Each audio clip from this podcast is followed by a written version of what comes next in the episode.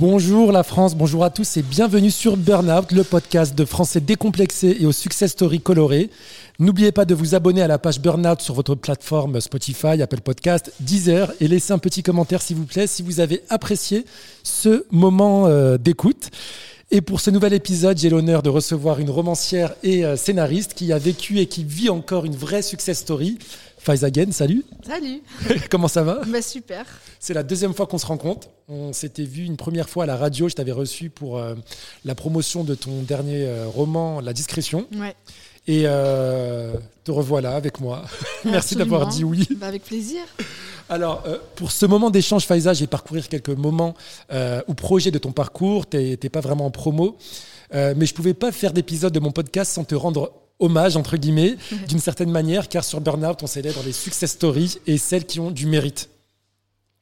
Alors, il est important euh, de rappeler que Faizagen, c'est euh, six romans publiés, dont le premier Kif Kif Demain qui a été vendu à plus de 400 000 exemplaires, traduit en plus de 26 langues.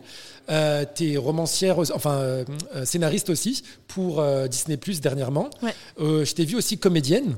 Ouais, c'est vrai. Euh, alors, c'est un palmarès super impressionnant. Est-ce que tu réalises tout ce qui se passe en, ce moment pour toi et comment tu le vis? En plus, c'est que des trucs un peu sans faire exprès. C'est-à-dire que c'est que des concours de circonstances parce qu'aucune des activités que tu as mentionnées euh, sont le fruit d'une longue ambition ou de, tu vois, d'une volonté spécialement de ma part. Mais j'ai eu la chance, en fait, euh, et de faire des bonnes rencontres et de bah, d'être associé à des projets en fait qui me plaisaient. Et puis tu vois, euh, j'ai l'impression que plus j'ai été détachée des choses, plus elles sont arrivées avec facilité. Donc euh, voilà, c'est euh, au final c'est cool de se rendre compte que bah, ça peut ça peut être aussi voilà des rencontres et des, accidents heureux qui t'amènent à faire des, des expériences que tu n'aurais pas imaginé faire. Bon bah tant mieux quand c'est dans ce sens-là. Mm. On va commencer par ta première passion qui est l'écriture. D'où vient ton, ton, goût pour l'écriture, ton appétence pour, euh, pour écrire des livres ou écrire tout simplement? Je dirais que c'est plutôt un goût. C'est plutôt un goût pour raconter des histoires que pour écrire d'abord. C'est-à-dire que, alors pour entendre des histoires, parce que j'ai toujours euh, aimé écouter les adultes raconter des histoires, et dans ma famille, il y avait beaucoup de gens qui racontaient. Ok. Donc, euh, tu vois, en Algérie, quand j'étais enfant, mes grands-parents, etc. Et, et donc voilà, ça a été d'abord ça.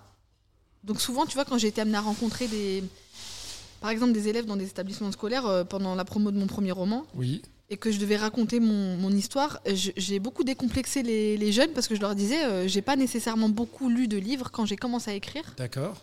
Et je, trouve encore maintenant, donc euh, quasiment 20 ans plus tard, que c'est pas une obligation d'avoir énormément lu pour savoir raconter une histoire. Ok, c'est vrai qu'il y a un complexe parfois mm. lorsqu'on souhaite entreprendre mm. de ne pas avoir quelques bases ou, ou autres. Ça, c'est marrant parce que c'est quelque chose qui est hum, qu'on met du temps à envisager parce qu'on est un peu conditionné comme ça, bon, par l'école et aussi par tout le récit autour de c'est quoi être un écrivain, mais on est conditionné à s'imaginer qu'il faut avoir un bagage euh, de lecteur énorme avant d'avoir le droit, presque, de se mettre à écrire. Mais j'ai beaucoup euh, discuté avec des gens parfois qui n'ont justement qui ont trop pensé ça et qui se retrouvent en fait avec une sorte de peur, une sorte de d'incapacité, de, paralysie parce que ils pensent à tous les, livres, les chefs-d'œuvre qu'ils ont lus, ils, n'osent pas du coup franchir le pas. Ou alors c'est peut-être élitiste ou c'est un fantasme qu'on se fait par rapport à ça. Les Victor Hugo, les Balzac, on se dit ah bah non en fait euh, moi issu euh, d'un quartier populaire, pourquoi je vais aller être en concurrence avec avec des personnes qui me ressemblent pas? Non, mais absolument. On, ne se figure même pas qu'on peut le faire, en fait, que, ça, que c'est pour nous. Alors que le geste d'écrire, en tout cas, c'est pour ça que je parle d'abord de raconter des histoires, parce que je viens d'une tradition orale, comme beaucoup de gens qui sont issus de la, de la culture euh, euh, nord-africaine. Oui. Il y a des gens qui racontent, nous on a les hajiyat dans ma région, c'est des histoires qui se transmettent. Donc il y a une culture autour de ça, dont moi je suis l'héritière. Et j'ai compris que, bon, c'est vrai qu'il n'y avait pas de bibliothèque à la maison, mes parents ne nous ont pas donné ce capital culturel euh, à proprement parler. Par contre, j'aime valoriser le, fait qu'on a des récits, on est porteur de ces récits. Mhm. C'est juste que mon outil, qui est l'écriture, c'est un outil nouveau dans ma lignée, je dirais. Ok. Et euh, comment tu définirais ton, ton style euh, d'écriture ou, ou, narratif, par exemple? En fait, on a souvent dit que j'avais un style parlé, tu vois. Et je trouve que c'était pas juste de, comme définition. En fait, on a dit ça parce que mon premier roman était écrit à la première personne. Donc je cherchais un ton qui soit proche de l'oralité, mais en fait, c'est un vrai travail de rendre quelque chose euh, de l'ordre de l'oralité, de le rendre réel, authentique, sans que ça soit factice, tu vois. Donc, Ok. c'est pas vraiment un style oral. Euh, moi, je dirais que c'est. hum, J'aime bien quand on dit que c'est un style euh, vivant. Voilà, ça, me paraît plus proche. Parce que l'oralité, ça, a l'air- ça, ça donne l'impression que presque j'ai pris un micro et que j'ai enregistré des gens et que j'ai juste retranscrit à la maison ce qu'ils m'ont Alors que pas du tout. Non, non. C'est un vrai. tra- Moi, je trouve que le boulot, mais on, on s'en était parlé, je me Oui. souviens à la dernière mission, le vrai boulot, c'est de donner l'impression que c'est facile. Ouais. Parce que c'est facile à lire ou que quand tu as un dialogue, tu as vraiment l'impression d'entendre la voix des personnages. Moi, pour moi, avant tout, si je dois dire euh, c'est quoi le, le, le fait d'écrire, c'est d'abord euh, trouver une voix à ces personnages, trouver une vraie voix. Et enfin, et le, le- le cheminement qui se passe dans ta tête quand tu te mets devant une feuille blanche, euh, tu te dis quoi? Ah, bah, J'ai envie d'é- d'écrire aujourd'hui, ou alors, et, et ensuite tu cherches l'histoire et tu cherches justement cette voix, ou alors c'est euh, Ah, là j'ai vécu quelque chose, euh, j'ai l'inspiration, c'est bon, je peux écrire. Ben, même au-delà de ça, en vrai, la vérité, si je dois être honnête, je ne formule rien. Ça veut dire que je, je, ce n'est pas une, ça vient pas d'une pensée. Ouais. Ça vient pas de quelque chose qui est dans la tête. C'est pas une réflexion, c'est un instinct. Ouais. Donc je- ça vient pas de la tête, ça vient plutôt du ventre. d'accord. C'est-à-dire que spontanément, je me- il y a un truc qui peut-être s'est passé, que je peux pas te décortiquer au moment où je le fais, mais je vais prendre mon, mon carnet ou mon ordinateur et je vais mettre à noter sans réfléchir à ce que je suis en train d'écrire, dans quel objectif, si ça va être un roman, pas un roman, un texte. Je- juste, c'est je laisse le- la chose venir et j'écris. Et en fait, j'ai eu la chance justement d'écrire jeune, de pas avoir cherché à publier. C'est pas mon projet de base, moi. En fait, ce que tu es en train de décrire, Ouais. euh, c'est euh, la passion. Tu l'as fait par passion. Mais c'est important comme message pour les jeunes, euh, surtout avec ce qui se passe avec les, euh, les réseaux sociaux, euh, les, les- la télé-réalité. Mm. Euh, y a, les, jeunes font plutôt des projets pour l'argent, pour l'image. Et ils en oublient même la, la passion Ouais. qui est moteur réel de toute réussite. Et je pense en plus, tu as raison aussi sur le fait que parfois on se rend pas compte parce que il y a beaucoup et on voit les vidéos, tu sais, les réels, les TikTok qui Ouais. tournent autour du truc de la réussite. Parce qu'en plus, c'est un peu le sujet ouais. du podcast. Et moi, j'ai un vrai problème parce que je trouve que beaucoup euh, de choses que je vois autour de moi aujourd'hui, et je suis maintenant j'ai 37 ans, donc j'ai un certain recul, tu vois, j'en ai Oui. plus 22, je vois bien, il y a quelque chose, je trouve, qui manque parfois d'authenticité. Ouais. Parce qu'on on pense, et beaucoup de jeunes pensent que pour réussir, il y a une recette. C'est ça. Ouais, Tu vois, tous les bouquins, une méthode. exactement. J'ai fait un épisode avec Silouane Pascal Ouais. sur, euh, sur les bouquins, tu sais, Père riche, Père pauvre. euh, Lève-toi à 6 heures du matin et prends une douche froide. euh, Si tu veux être milliardaire en un mois, c'est bullshit. Et malheureusement, en fait, en fait, ça a marché pour certains, peut-être, sur, certaines, euh, sur un certain domaine, mais surtout dans l'art, en fait, dans la création. Ouais. Moi, je trouve qu'il n'y a pas de recette, mais la- au moins, si je dois dire un truc, c'est qu'il faut qu'il y ait une sincérité. Et des fois, ça me manque. Alors, quand je vois des vidéos de motivation, tu sais, avec une musique un peu euh, Oui. au piano derrière, avec un petit montage pour dire, les gars, si on veut, on peut, vous pouvez y arriver, vous n'avez qu'à faire ça. Mais c'est pas si simple, en fait. Non, c'est pas si Et simple. J'ai la conviction, Ouais. de, de- de mon vieil âge maintenant, j'ai la conviction qu'il faut pas trop penser, pas trop marketer ce qu'on fait quand on crée, parce que ça ne fonctionne pas. Ouais. Parce que les gens, je pense que même toi, en tant que lecteur, en tant que spectateur, en tant qu'auditeur, tu sens quand c'est vrai, quand il y a quelque chose qui te touche, ce truc de l'émotion, il n'est pas factice, il se fabrique pas en fait. Voilà. C'est très clair. Et euh, Faiza, on, alors on va pas revenir sur tous tes, euh, sur tous tes romans, mais euh, avec le recul, si tu étais amené à faire le bilan entre la Faiza de romancière de Kif Kif Demain Ouais. et la Faiza de romancière de, de la discrétion, est-ce que tu vois une différence? Est-ce que tu notes une évolution, une, ma- une nouvelle maturité? Je sais pas. Ouais, heureusement. Ouais. Bon, déjà, la, la, la Faiza qui a écrit Kif Kif Demain à 17 ans et qui savait pas qu'elle allait être publiée, qu'elle allait avoir du succès, évidemment, c'est pas du tout la même que celle d'aujourd'hui. J'ai du recul.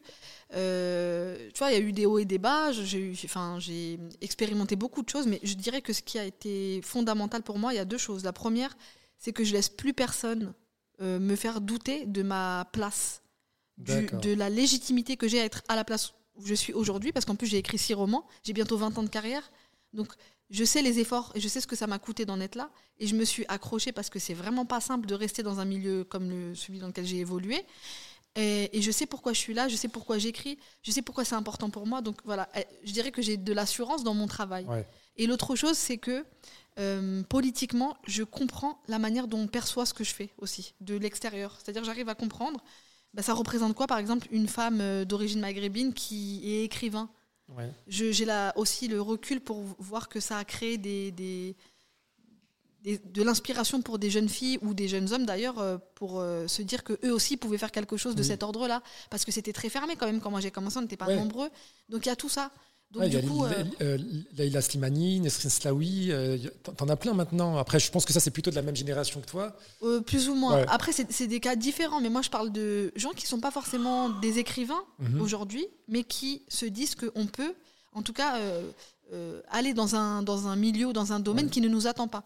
Parce que par exemple, j'ai rencontré des jeunes filles qui m'ont lu quand elles avaient 15 ans et qui se, ou qui m'ont vu à la télévision, qui se sont dit en fait, euh, il y a une fille arabe euh, qui a entre guillemets réussi, c'est comme ça qu'elle le percevait, et elles se sont dit moi aussi. après, c'est des témoignages que j'ai eu, tu vois, où mm. c'est trop touchant. Elles te disent mais maintenant je suis juge. Et je me suis dit bah puisque elle, elle a fait ça, moi aussi je peux faire ça. C'est top. Et pourtant, tu t'es jamais autoproclamé porte-parole de quoi que ce soit. Non, j'ai plutôt refusé ce, C'est vrai. Dans la presse, on disait Faiza, le, euh, symbole des banlieues, le symbole du, 9-3, le symbole mm. de n'importe quoi à chaque fois. Euh, et t'es jamais, t'as as, résisté, j'ai l'impression, et, tant mieux. Du mieux que j'ai pu. C'était pas facile, mais c'est vrai que dès qu'il y avait quelqu'un qui apparaissait, on en faisait un peu euh, un porte-étendard de tous les Arabes, de tous les quartiers et tout. moi, j'ai toujours refusé ça parce que justement, je, et je le dis encore aujourd'hui, je milite pour la complexité. On n'est pas tous les mêmes. Ça a l'air bête de le dire comme ça. Mais c'était pas tentant parce que l'argent, ça reste le nerf de la guerre. Il mm. n'y euh, a, pas des projets que tu as refusés euh? Si, si, bien sûr. Mais après, bon, voilà, tu vois, si aussi, de la même manière, si la fac de la discrétion, aujourd'hui, moi, je suis droite dans mes bottes aussi parce que j'ai résisté à tout ça et aussi parce que j'ai pas fait de compromission. Il faut une forme de radicalité. Et c'est important, sinon je pense que j'aurais arrêté depuis longtemps. Et tes romans sont traduits à l'étranger, hein, je le disais tout à l'heure. Tu es euh, régulièrement cité dans la presse internationale comme un réel symbole pour la France. Comment t'expliques ce succès mondial?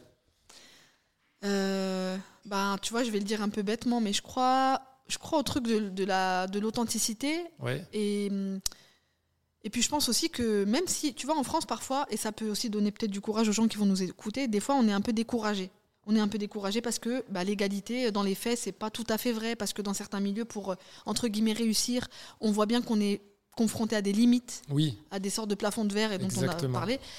Et en fait, en vérité, quand tu regardes à l'étranger, eh ben, le rayonnement français, c'est beaucoup d'enfants d'immigration. C'est beaucoup d'enfants d'immigration, que ce soit dans la littérature, dans la musique, dans le cinéma.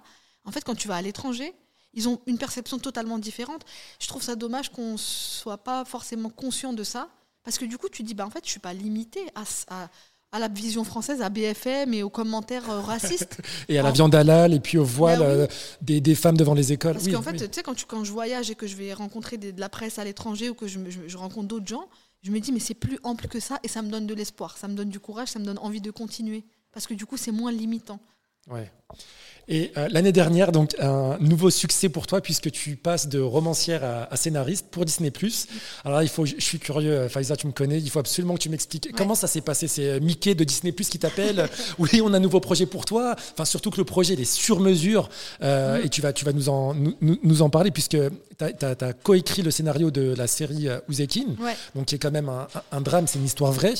Et mais comment ça s'est passé, ça s'est passé le process entre le moment où on te propose le projet et le moment où tu commences euh, l'écriture alors ce projet, c'est marrant, j'ai très vite dit que c'était un projet qui avait la baraka depuis le début. Il était béni. En fait, pour aller très vite, euh, le créateur de la série s'appelle Antoine Chevrolier euh, et il a réalisé avant quelques épisodes de d'autres séries comme Baron Noir, Le Bureau des légendes et tout c'est maintenant un ami, c'est quelqu'un avec qui on travaille encore maintenant, qui est euh, quelqu'un qui s'est fait un peu tout seul, c'est un autodidacte. Et ce, gars a en tête de raconter euh, l'affaire Oussekine, pour, pour les gens qui nous écoutent et qui ne sauraient pas à quoi ça correspond. Malik Oussekine, c'est un étudiant de 22 ans qui a été euh, tué par la police. en marge d'une manifestation en 86. Donc c'est un peu la première, entre guillemets, violence policière médiatique. Et donc il, me, il lit la discrétion, et je pense qu'il a retrouvé des choses qu'il avait envie d'injecter dans, dans, le projet de série. Il cherchait à constituer une équipe de scénaristes. Et en fait, il m'a contacté, on s'est rencontrés. Au bout d'un quart d'heure, c'était très évident. D'accord. Et moi, que j'allais intégrer ce, ce, projet, que j'avais envie de le faire. Et lui, qu'il avait trouvé la scénariste qui lui manquait. Donc en fait, on a commencé à bosser. Et puis c'était l'année 2020-2021, donc euh, confinement, déconfinement. Du coup, ça a été un travail très intense. On a écrit quatre épisodes qui sont disponibles sur la plateforme Disney maintenant. Donc quatre épisodes d'une heure en euh, moins de neuf mois. Et ça a été un travail colossal. Mais vraiment, je dirais qu'il y a un avant et un après cette série. Parce que déjà, c'est quelqu'un qui m'a fait confiance. Euh, et en fait, Disney, c'est donc la plateforme, le diffuseur, mais c'est d'abord Antoine, puis des producteurs français, tu vois, alors euh, pour le coup, qui ont misé sur le projet. D'accord. Et ensuite, il y a Disney qui, qui valide. C'est juste les premiers à avoir dit, bah, on veut le faire. Ok. Tu vois Donc, parce que les gens, ils imaginent que comme c'est Disney, c'est les États-Unis, c'est parce que la France n'a pas voulu le faire avant. Ouais. J'imagine aussi qu'il y a des projets du même ordre qui ont été proposés, peut-être ces 20 dernières années, qui n'ont pas été acceptés. Et ça, je n'étais pas là pour le dire, mais je pense deviner quand même que quelqu'un a déjà eu l'idée de le faire, tu vois. Mm. Sauf que euh, là, c'était le bon moment, le bon endroit avec les bonnes personnes. Et euh, tout s'est fait vraiment dans une fluidité, une confiance absolue. Et ça, fait quoi de, de, voir parler euh, tes mots sur, sur cette série? Ça... Écoute, bon, c'était très très émouvant parce que vraiment, en plus, tout le monde, il y avait, y a personne qui a mis de l'ego dans ce projet. Tu vois, tout le monde était vraiment investi comme d'une sorte de mission parce qu'on voulait rendre justice à cette histoire. Donc vraiment, ça a été très émouvant après de découvrir les images. On était trop fiers d'avoir fait ça. Puis on était en collaboration avec la famille. Euh, directement. Tu vois, donc on a, on a parlé à tous les acteurs un peu qui étaient à, l'époque importants, les avocats, euh, euh, tu vois, l'entourage de la famille, etc. Donc on a vraiment fait quelque chose de, encore une fois, d'authentique. C'était important pour nous. Après, moi, j'ai déjà expérimenté ça en vérité. Avant Kif Kif Demain, été repérée dans une association de quartier. D'accord. Et dans cette association de quartier, on faisait des courts-métrages vidéo. Donc en fait, ma mes premières amours, tu vois, c'était ça. C'était l'image. Donc j'avais réalisé des petits films avec les moyens du bord à l'époque, mais j'avais 15-16 ans déjà. J'avais fait tourner des gens du quartier, ma mère, euh, les copains. On avait fait des petits films qui étaient dans des festivals. Donc j'avais déjà expérimenté ça. Et finalement, c'est la littérature qui a été un accident de parcours en vrai. D'accord. Et j'y suis revenu à quelque chose que j'aimais faire profondément, c'est-à-dire écrire pour le cinéma en fait. Et du coup, Faiza, je vais, je vais reposer une question que je t'ai posée il y a deux ans, quand je t'ai reçu à la radio.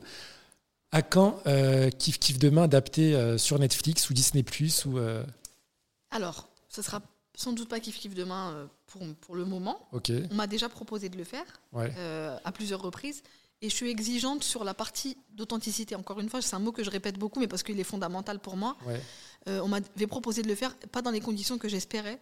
Et moi, il était hors de question de trahir euh, quelque chose, tu vois, de livrer euh, mon scénario et qu'on en fasse un peu n'importe quoi. Surtout dans les années 2000, franchement, en termes de représentation, c'était un peu catastrophique. Donc j'avais arrêté le projet qui avait été initié. D'accord. Et là, j'y reviens, mais moi, du coup, avec l'équipe d'Oussekid, j'aimerais maintenant adapter la discrétion en série. Sympa. Donc là, c'est le projet sur lequel je suis en train de travailler en ce moment. Ok. Voilà. Ah bah c'est une exclue. Ouais, c'est une exclue. une exclue burn-out. voilà.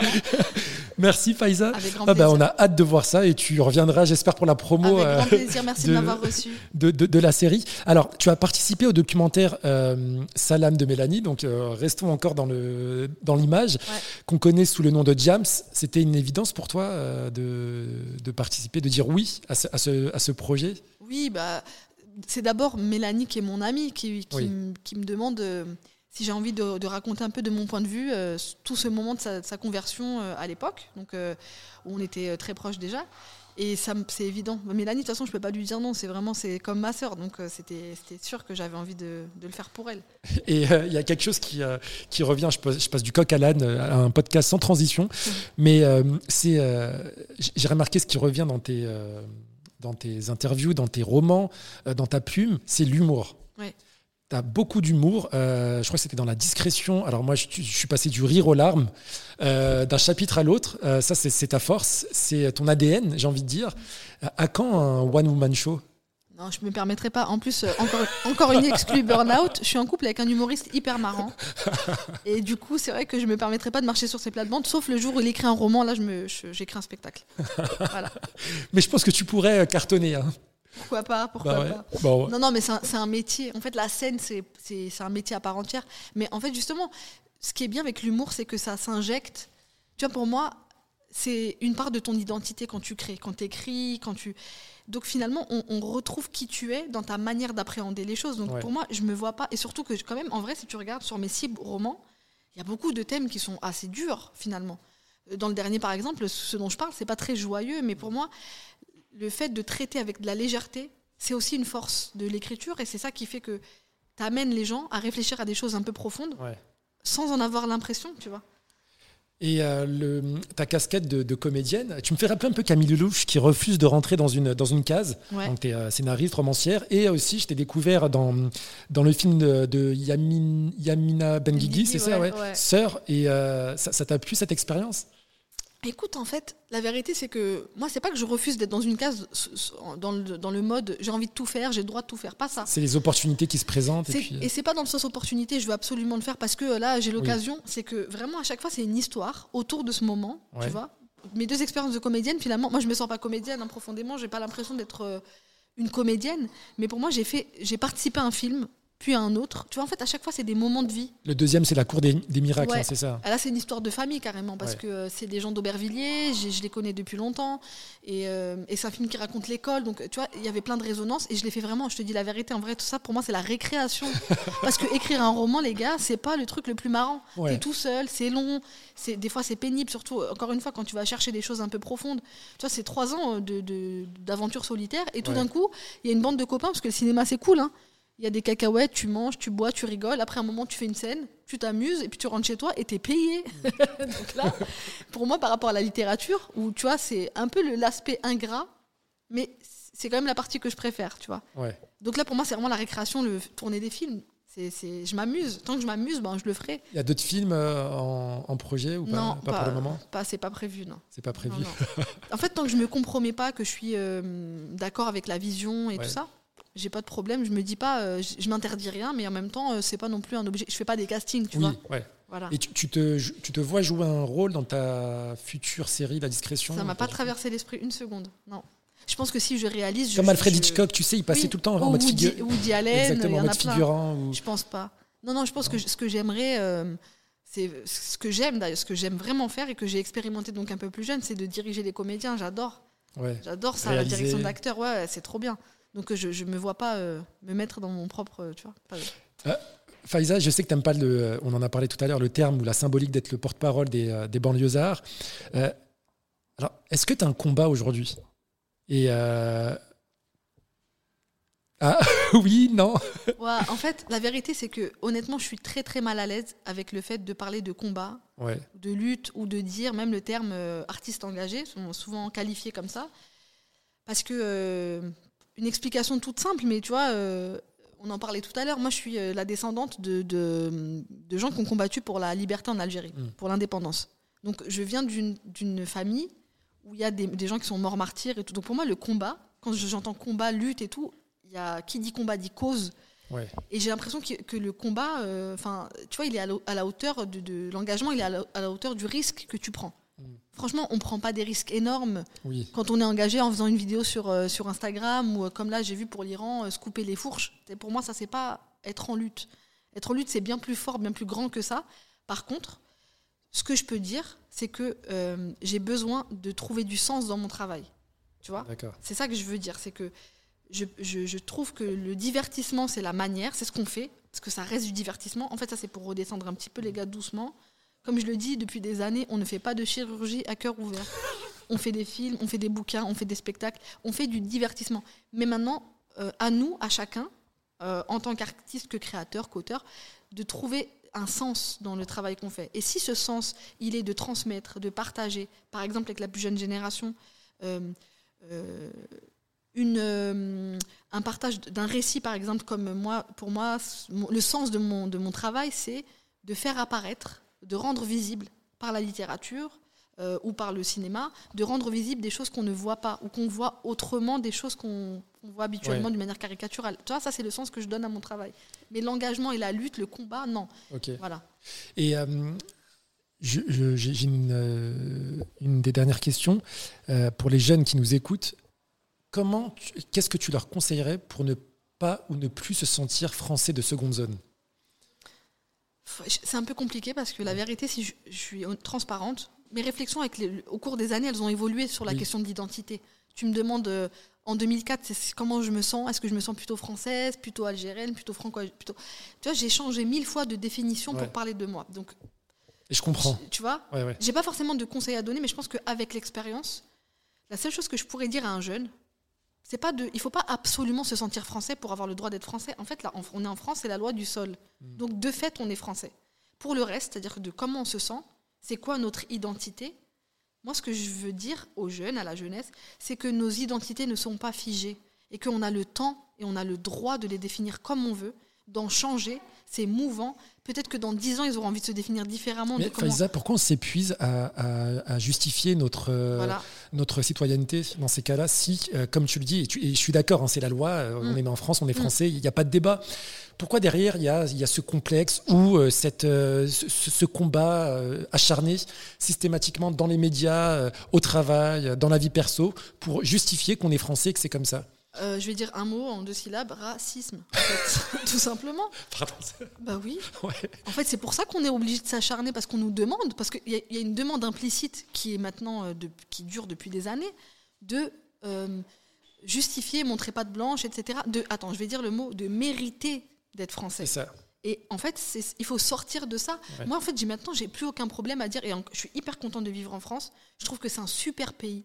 Que, enfin, je veux dire, on est, on a la chance de vivre là et d'avoir euh, plein de privilèges qui vont avec le fait d'être citoyen français, euh, notamment celui de voyager. Oui. Enfin, tu vois, on, on- et c'est trop cool. Mais en fait, on n'est pas obligé de répondre à l'appel de la fausseté de ce qu'on appelle l'assimilation. Moi, je, je- juste, je veux dire que l'assimilation, ça ne marche pas. Je n'y crois pas. Par contre, le fait de vivre ensemble dans ce pays, chacun avec ses- son identité, ses identités multiples et mouvantes, on peut s'entendre sans pour autant se compromettre, changer qui on est ou, ou plaire. Se ou- renier, se travestir, non, c'est pas. Non, et en fait, ça peut être cool malgré tout. Oui. Voilà.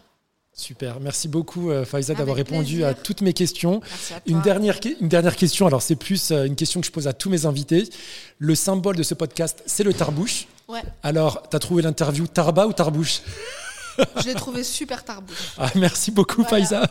Et à bientôt. Et je vous dis euh, à- dans quelques semaines pour le prochain épisode. Ciao, merci à tous.